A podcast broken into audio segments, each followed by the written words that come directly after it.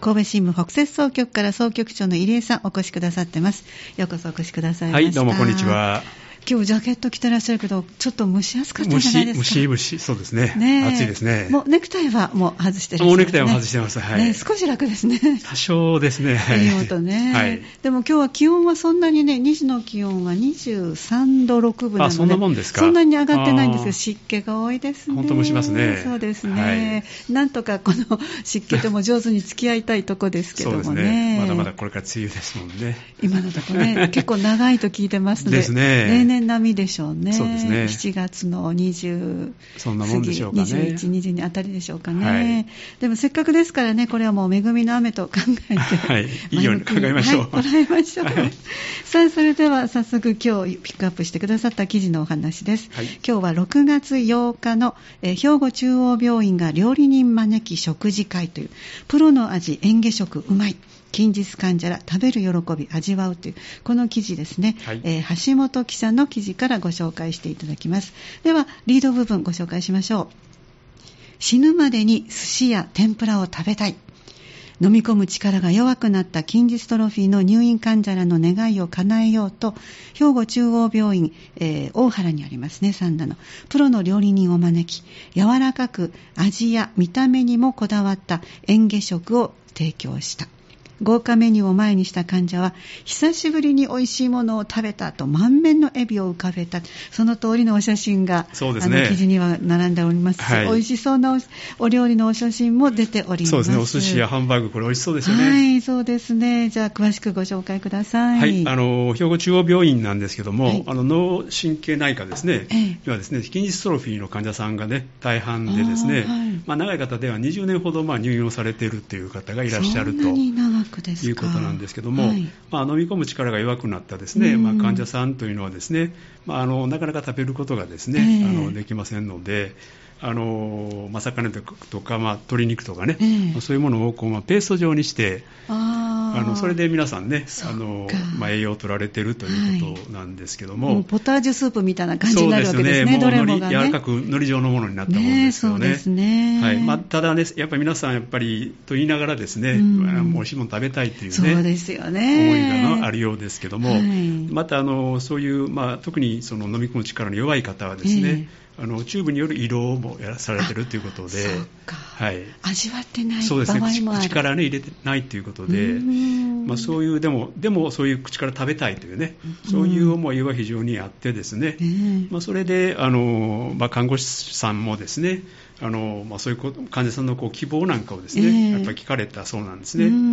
ででもやっぱり本当にその患者の皆さんになっているのかということもね、はい、やはりこうね、まあ、自問自答しながらですね。生活の、ね、質を考えるとね、えーはい、そうですね。で患者さんからやっぱりそういうねなんか美味しいもの食べさせてくれへんやろないうようなね、まあ、愚痴も聞かれたりしたんですけども。えーその看護師さん、副看護師長さんの、ね、上野さんという方がですね、はい、あのテレビ番組、NHK のテレビ番組でですね、あの山形の方でですね、まあ、山形県ですか、はい、あの鶴岡市の料理人で、ね、遠美さんという方がいらっしゃるんですけども、えー、この方がそういうことで嚥下食を作られているというね、だからあの飲み込む力が弱くなった方でもですね、えー、あの食べられるね、まあ、そういう食を作っているというのをテレビで知ってですね、えーですぐあのお医者さん通じてですね、ええ、あのおみさんに連絡をしたそうなんですね。で、まあ、この方は、まあ、あのもちろんそういう嚥下食を作られているということで、え、そういう介護施設とかからですね、いろいろ依頼もあったりするんですけども、はいはい、まあ、病院からは初めて、まあ、そういう、まあ、問い合わせがあったということでですね、まあ、おそらくすごいこう熱量でも情熱があったんだと思うんですよね。まあ、それでですねあの、まあ、この方も快諾されてね、でまあ、あのこっちに来てですね、まあ、まあ、あの山形からわざわざ、まあ、そうそうなんですよ。ということでで、この企画が走り出したということなんですけども、まあ、この企画がです、ね、フードハピネスプロジェクトというね、あ素敵ですね。ということで、進められたんですけども、えー、あのこの、えー、料理人のエミさんがですね、えー、前日にあの、はい、サンドに入られて、うん、であの仕込みに入られたそうなんですね。はいで、まあ、この仕込みも非常に長くですね仕込まれてですね、しかも当日も朝8時からですね、えー、まあ、調理を始めてですね、まあ、3時ぐらいまで、まあ、作り作り続けたと、えーまあ、半日。ばかり1日半そうですねはい。ですね。作られて、えー、でまあ、非常にまあ手の込んだものをですね作られてきたということなんですけども、まあ、そのところで作られたのがですねあのこの写真に載ってい。るものなんですけども、はい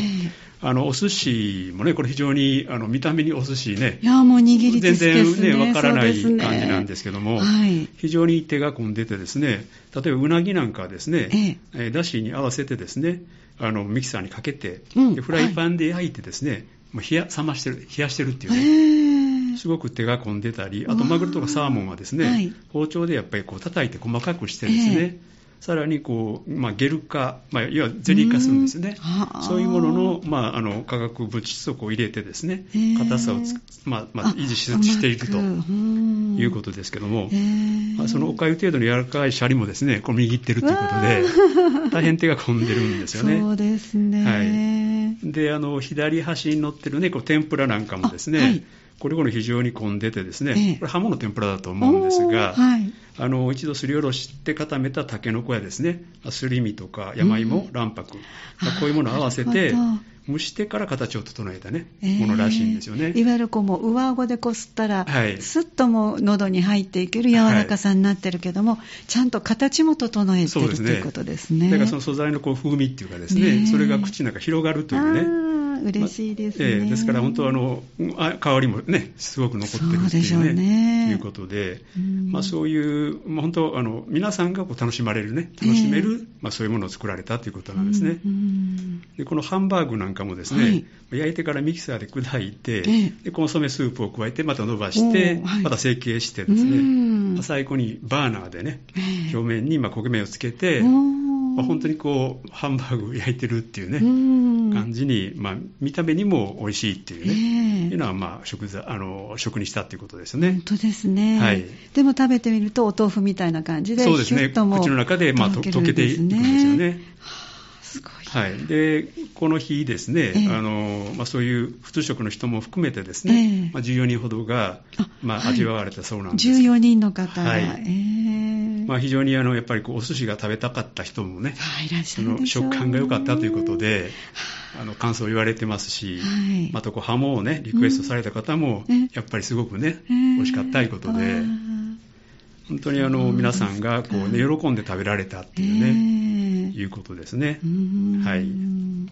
これだけのお料理を用意されるの14人分って普通でも大変なのに大変ですよね。特別の柔らかさにして、それをまた見栄えを元に戻して、本当あの新聞のお写真を見る限りは何ら遜色のない形になってますけども、えー、この、えーと、塩味さんがここまでこういうことに入られたきっかけなども記事にはちょっとあるようですね。そうですね。あの塩味さんのですねあのお父様をですね、はい、15年ほど前にあの67歳で亡くされてるんですね。お父様が67歳。はい。はい、であのまあ、最後、食道がんとかですね、パーキンソン病とかいろんなですね、えー、合併症で、はい、まあ、あのだんだんこう食事ができなくなると。いうようなところで、えー、お父さんからもですねあのそういう食のことについてですね、うん、あのカレーを作った際に、はい、やっぱりその具材がですね、えー、まあ、この細かすぎて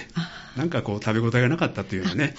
話をされてたっていうのがあったんですけども、えー、まあ、10年ほど、そのお父さんが亡くなって10年後にですね、えー、地元の,、まあ、あの食材を使ったですね園芸食を考える研究会っていうのがあるそうなんですけども、えー、まあ、そこから誘われて入会してですね、はい、であのまあ、そういう老人ホームなんかのね、あのまあ、食を作られてですね、ええまあ、そこで皆さんがこう喜ぶ姿を見てですね、でまあ、あのお父さんとこう、まあ、その時のお父さん重なったんですね。そうですね経験が終わりだったら余計わかりますね。はいえでそこからもう本当ねいろんなレシピをこう考えていくというようなことをされてですね、まあ、ここまで来てるということですね。